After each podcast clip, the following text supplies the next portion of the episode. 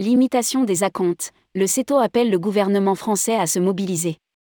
La Commission européenne veut réviser la directive sur les voyages à forfait portant sur la limitation des acomptes.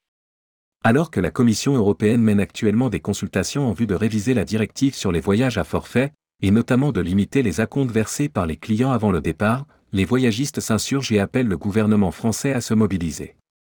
Rédigé par Jean Dalouse le vendredi 2 décembre 2022.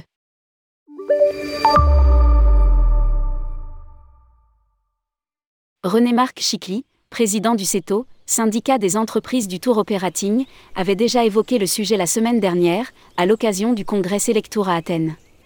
Lire à ce sujet, directive européenne, la limitation des acomptes est un risque énorme dans le B2B. La Commission européenne mène actuellement des consultations en vue de réviser la directive sur les voyages à forfait, pour protéger les droits des consommateurs d'une éventuelle défaillance de leurs voyagistes, envisage.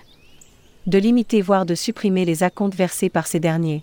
Aussi, dans un communiqué, le CETO appelle le gouvernement français à se mobiliser aux côtés des professionnels du tourisme pour empêcher la Commission européenne de déséquilibrer leur secteur.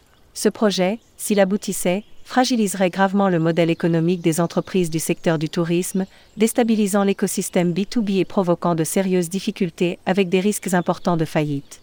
Un risque énorme pour le modèle économique des voyagistes.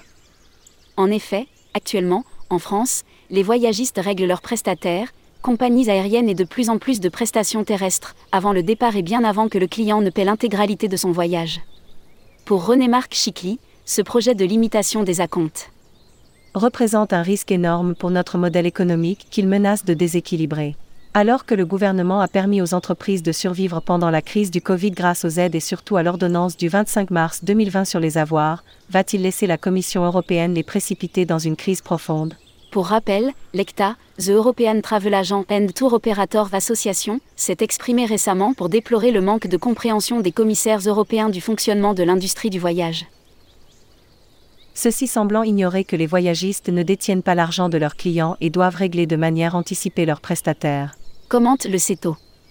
Parallèlement, l'ECTA a souligné que les options examinées montraient un faible alignement entre les mesures imposées aux voyagistes et celles imposées aux compagnies aériennes l'ECTA a remarqué qu'aucune option concrète n'était à l'étude pour réglementer efficacement la protection contre l'insolvabilité des compagnies aériennes, et ce malgré la recommandation de la Cour des comptes européenne de juin 2021.